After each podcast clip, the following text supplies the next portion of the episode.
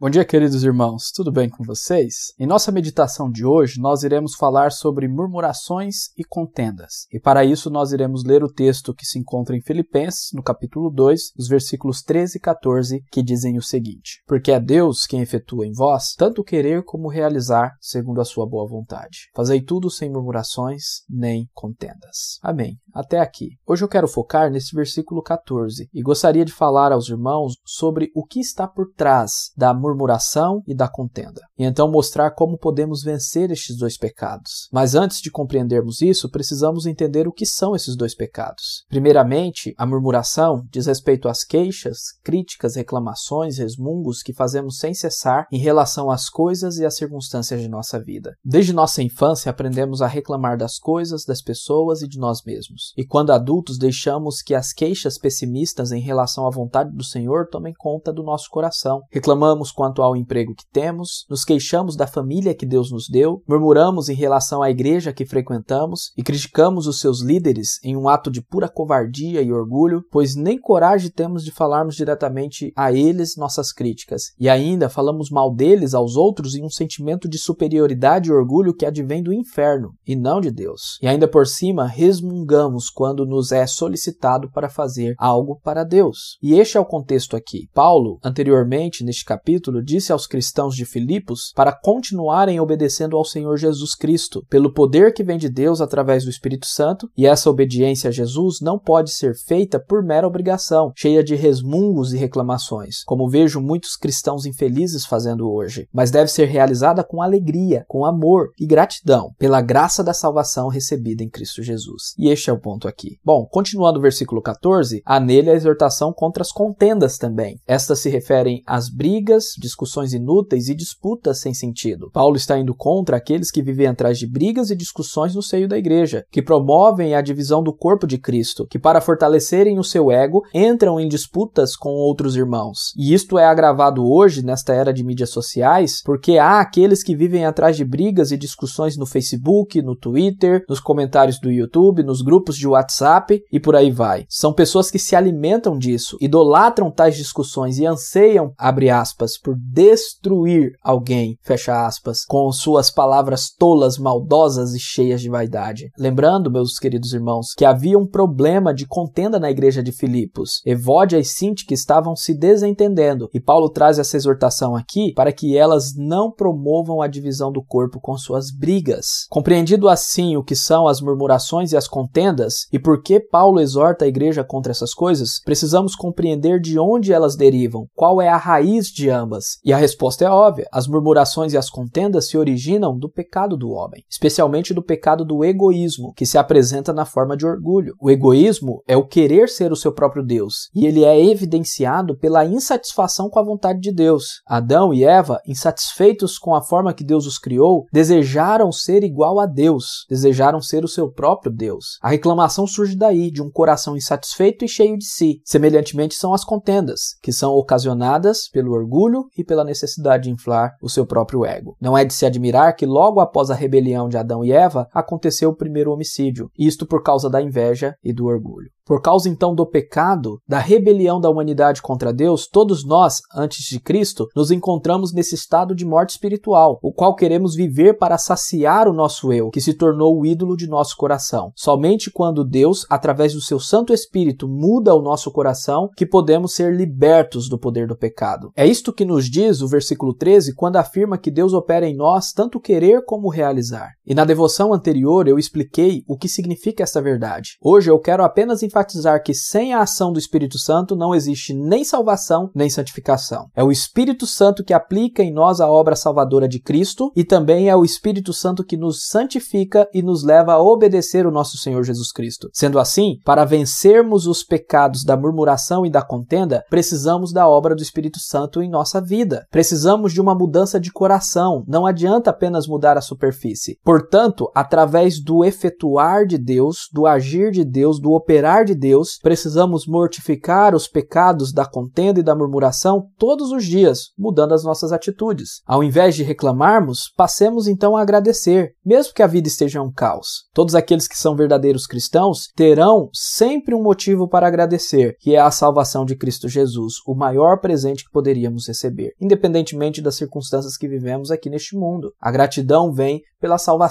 em Cristo. Ao invés de ficarmos caçando brigas, discussões e disputas, passemos a amar o próximo como Cristo nos amou e sermos humildes, seguindo o exemplo do próprio Cristo, que se esvaziou de si mesmo e se humilhou por amor de nós. Depois, leia novamente os versículos 5 a 11 deste capítulo 2. Então, meus queridos irmãos, que possamos de fato cumprir os ensinamentos de Paulo, trazidos nos versículos 3 e 4 também deste capítulo 2 de Filipenses. Estes dizem o seguinte: lerei na NVI: Nada façam por ambição egoísta ou por vaidade, mas humildemente considerem os outros superiores a si mesmo. Cada um cuide não somente dos seus interesses, mas também dos interesses dos outros. Cumprindo assim esses ensinamentos, que hoje nós possamos reclamar menos e agradecer mais, brigar menos, discutir menos e com humildade amar mais. Em nome de Jesus, que Deus abençoe o seu dia.